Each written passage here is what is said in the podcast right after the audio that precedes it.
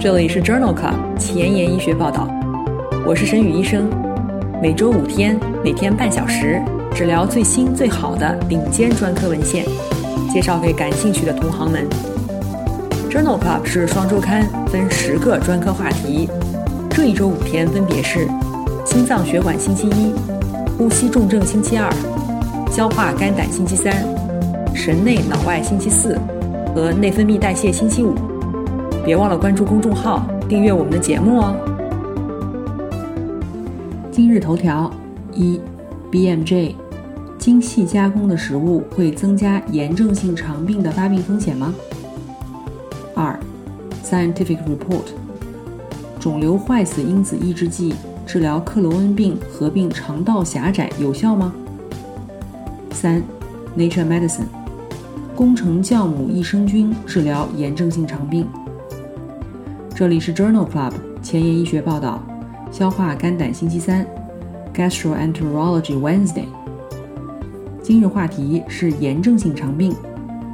我是主播沈宇医生，精彩即将开始，不要走开哦。我们首先来聊一聊炎症性肠病的临床实践。炎症性肠病由两大类疾病组成，分别是溃疡性结肠炎 （UC）。和克罗恩病 （CD）。溃疡性结肠炎的特点是局限于结肠黏膜层的炎症复发与缓解交替出现，几乎都会累及直肠，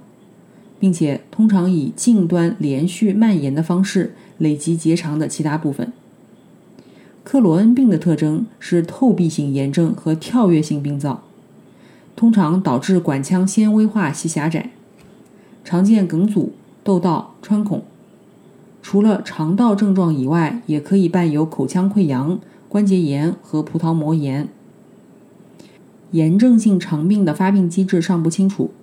发病年龄有十五到四十岁、五十到八十岁两个高峰期。主要危险因素包括犹太人、家族史、吸烟、富含精加工、油炸、含糖食物的西方膳食模式。感染和抗生素使用，在既往的节目当中，我们曾经聊到过炎症性肠病的临床特点，具体是在第三十三期和第九十三期的消化肝胆星期三节目当中。有兴趣的朋友可以点击链接重复收听哦。今天分享的前面三篇文章讨论的是炎症性肠病与饮食之间的关系。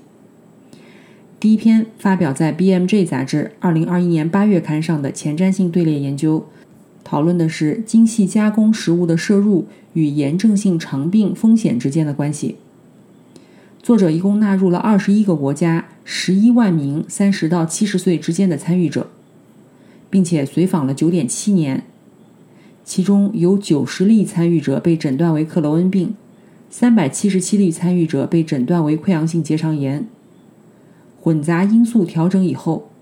精细加工食物的摄入量增加与炎症性肠病的发生风险增加相关。与每天进食一次精细加工的食物相比，每天进食超过五次，风险比为一点八二；每日进食一到四次，则风险比为一点六七。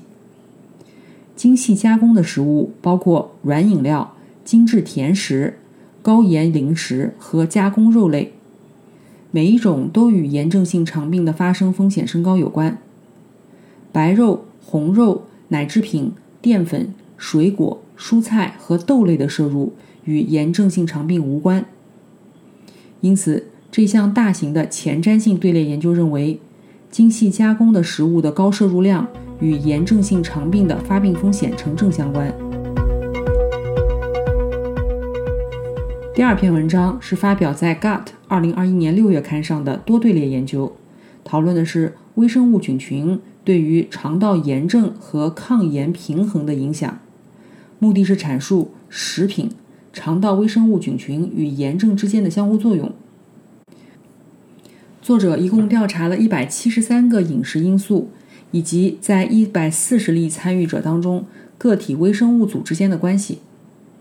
这些参与者被分为四个队列：克罗恩病、溃疡性结肠炎、肠易激综合症和普通人群。作者发现有三十八种饮食模式和微生物群之间存在关联性。参与者个体水平的荟萃分析显示，精细加工的食物和动物性食物始终与厚壁菌丰度升高有关，与瘤胃球菌和内毒素合成途径有关。植物性的食物和鱼类则相反，它们与产生短链脂肪酸的共生体和营养物质代谢途径产生相关。因此，作者认为，不论是健康的个体还是炎症性肠病的患者当中，饮食模式与菌群功能和风度的影响是一致的。植物性食物和鱼类与黏膜保护和抗炎作用相关。关于炎症性肠病与饮食关系的第三篇文章是发表在《Scientific Report》二零二一年一月刊上的一项观察性队列研究。这项研究讨论的是临床缓解期的克罗恩病患者的饮食模式与循环炎症因子、肠道和全身炎症之间的关系。这是一项为期三个月的研究，纳入了六十六例临床缓解的克罗恩病门诊患者。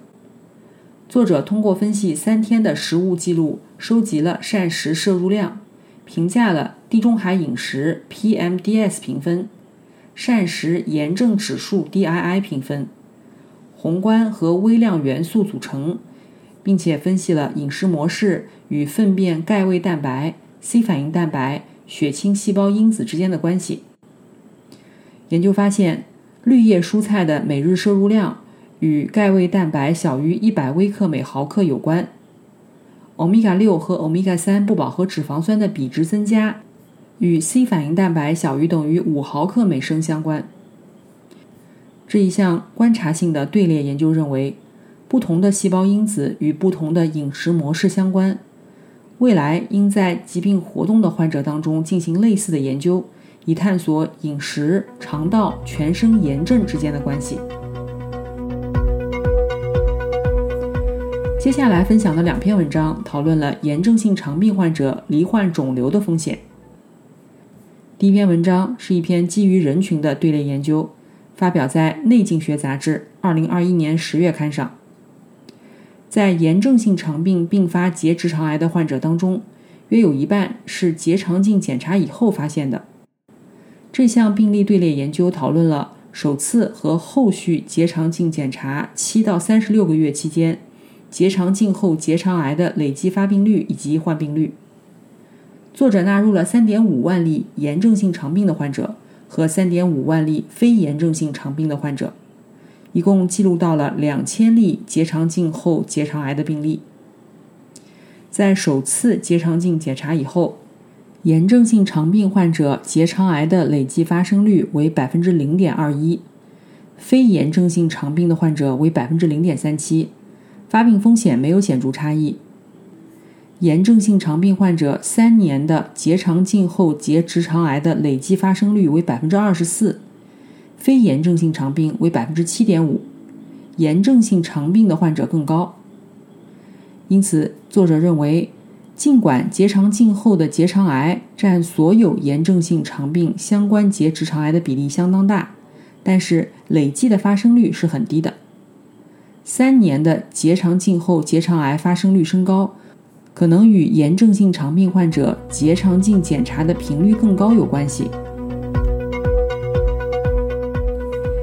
接下来分享的这一篇系统回顾和荟萃分析，讨论了炎症性肠病当中晚期结直肠瘤变的预后相关因素。文章发表在《Gastroenterology》杂志二零二一年四月刊上。这项系统回顾和荟萃分析，目的是确定在炎症性肠病的患者当中，晚期结直肠瘤变，也就是高级别异常增生或者是结直肠癌的相关临床特征。作者一共纳入了一百六十四项研究，对三十一个潜在的预后因素进行了汇总分析。在单变量的分析当中，广泛的肠道病变是强有力的预后因素，而以下的因素。是中等级别预后的相关因素，这包括低级别异常增生、狭窄、原发性硬化性胆管炎、炎症性息肉、结直肠癌家族史、溃疡性结肠炎与克罗恩病。较弱的预后因素包括不典型增生、结肠段切除、非整倍体、男性和年龄。此外，在单变量的分析当中，结肠镜监测五氨基水杨酸、硫嘌呤和吸烟是保护性因素。因此，这一项研究确定了炎症性肠病患者当中与晚期结直肠瘤变相关的十三个危险因素和五个保护性因素。这些发现可能改善炎症性肠病当中结直肠癌风险分层。英文不好，找医学文献如大海捞针，没有头绪吗？每天半小时，我把文献精华翻译成中文带给你。工作太忙，没时间看研究进展，导致写课题没有 idea 吗？每周五天，我只和你讨论最新最好的临床研究。Journal Club 前沿医学报道，拉近科研和临床的距离。下面分享的三篇文章讨论的是炎症性肠病的治疗。炎症性肠病的内科药物治疗主要包括：一、五氨基水杨酸类，比如柳氮磺胺吡啶。美沙拉嗪，二糖皮质激素，三免疫调节剂，比如硫唑嘌呤、六球嘌呤、甲氨蝶呤，四生物制剂，比如肿瘤坏死因子阿尔法单抗、阿尔法四整合素单抗、白介素十二二十三阻滞剂等。在既往的节目当中，我们曾经多次聊到过炎症性肠病的治疗，具体是在第三十三期。一百三十三期和一百八十三期的消化肝胆星期三节目当中，有兴趣的朋友可以点击链接重复收听哦。下面分享的三篇文章讨论的都是生物制剂治疗炎症性肠病。第一篇文章发表在《Gastroenterology》杂志二零二一年十月刊上。维多珠单抗是一种靶向阿尔法四贝塔七整合素的单克隆抗体，二零一三年上市，用于治疗溃疡性结肠炎和克罗恩病。Vericity 研究头对头的比较了维多珠单抗静脉注射和阿达木单抗皮下注射治疗溃疡性结肠炎的安全性和有效性。入组的近八百例患者随机分入维多珠单抗三百毫克静脉注射八周一次组。和阿达木单抗四十毫克皮下注射两周一次组，与阿达木单抗相比，维多珠单抗组的患者临床缓解率更高。第十四周组织病理学 Gibbs 评分小于两分的患者比例，维多珠单抗组和阿达木单抗组分别为百分之十六和百分之七。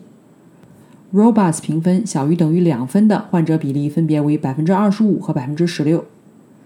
在第五十二周时。组织病理学 Gibbs 评分小于两分的患者比例分别为百分之二十九和百分之八 Robots 评分小于等于两分的患者比例分别为百分之三十七和百分之十九。在第五十二周时，维多珠单抗组的黏膜愈合比例也更高，而且在没有使用过肿瘤坏死因子抑制剂或者是肿瘤坏死因子抑制剂无效的患者亚组当中，结论也是一致的。因此，作者认为，与阿达木单抗相比，维多珠单抗治疗溃疡性结肠炎的组织病理学缓解率更高，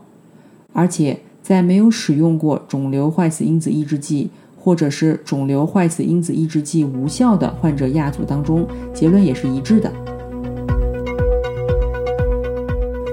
如先前提到的，克罗恩病经常合并有肠道狭窄，因此增加了手术风险。在《Scientific Report》二零二一年六月刊上发表了一篇回顾性的病例分析，讨论的是肿瘤坏死因子抑制剂治疗狭窄性克罗恩病的疗效和安全性。作者回顾性的分析了五十九例克罗恩病合并肠道狭窄并且接受肿瘤坏死因子抑制剂治疗的患者，在这些患者当中，五十人使用了英弗利西单抗，九人使用的是阿达木单抗。患者平均年龄三十岁，男性为百分之七十，平均的病程为十点三年。肠道狭窄最常见的部位是回肠，有三分之二的患者存在多处狭窄。持续接受肿瘤坏死因子抑制剂治疗，不需要糖皮质激素或者肠外营养，也没有接受手术干预的患者比例，在第一年为百分之六十九，第二年为百分之五十一，第五年为百分之二十八。合并贫血的患者预示治疗效果不佳，不良事件发生率为百分之十六，最常见的是结核复发。因此，这项回顾性的病例分析认为。肿瘤坏死因子抑制剂治疗狭窄性克罗恩病，短期疗效是很好的，长期疗效尚可。肿瘤坏死因子抑制剂戈利木单抗于2009年上市，用于治疗类风湿关节炎、强直性脊柱炎、银屑病关节炎和溃疡性结肠炎。在《Scientific Report》2020年10月刊上。发表了一项戈利木单抗治疗溃疡性结肠炎的真实世界的研究，讨论了该药物的长期疗效。这一项多中心观察性研究包括了一百九十例接受戈利木单抗治疗的溃疡性结肠炎患者，患者的平均病程为九点三年。研究当中，第一年、第二年、第三年、第四年的疾病持续缓解率分别为百分之六十三、百分之四十六。百分之三十九和百分之二十七，先前肿瘤坏死因子抑制剂治疗无效的患者当中，戈利木单抗的长期有效率较低，约有百分之四十三的患者需要加大剂量，平均强化时间为八个月。大剂量和病程短的患者，戈利木单抗的长期疗效更好。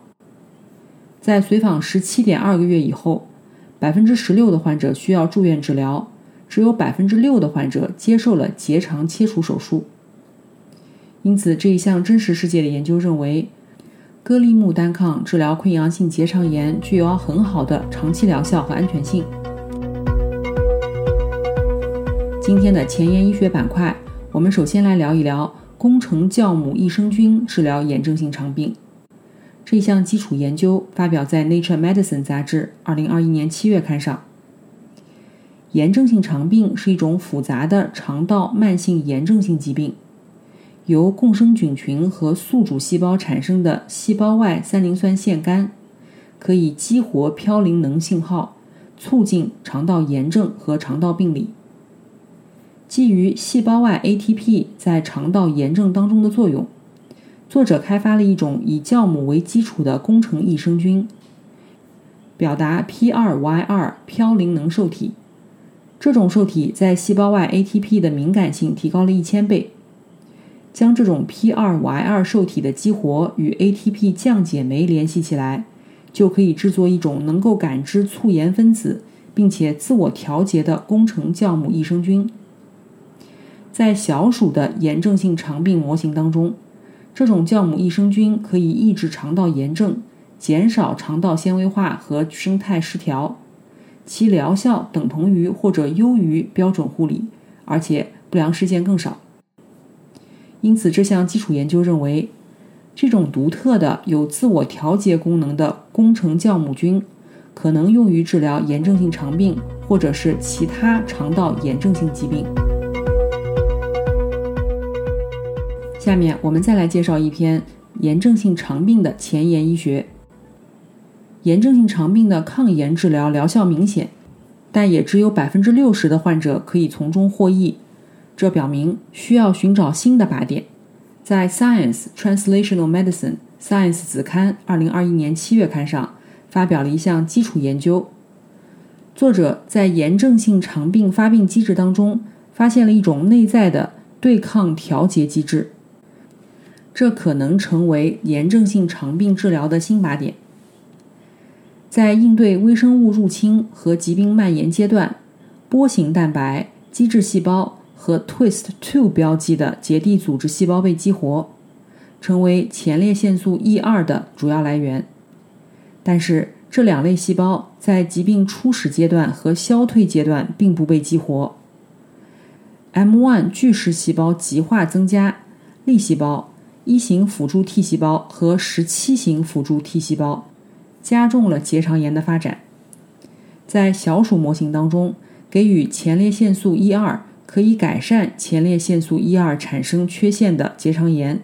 但是不能改善前列腺素一二正常诱导的结肠炎。在临床上，约有百分之六十炎症性肠病活动期的患者，结肠当中波形蛋白阳性、Twist2 阳性基质细胞当中，前列腺素一二生物合成的腺素酶 COX2 表达增加，而且 COX2 表达增加与疾病严重程度呈负相关，这提示基质细胞参与了炎症性肠病的发病。因此，这项基础研究认为。结肠炎症免疫通路活跃，这可能成为前列腺素一二产生缺陷的炎症性肠病患者的治疗靶点。今天的节目就聊到这里。如果你真心喜欢我的节目，不用给我点赞，现在就去转发分享吧。明天是神内脑外星期四，精彩继续，不见不散哦。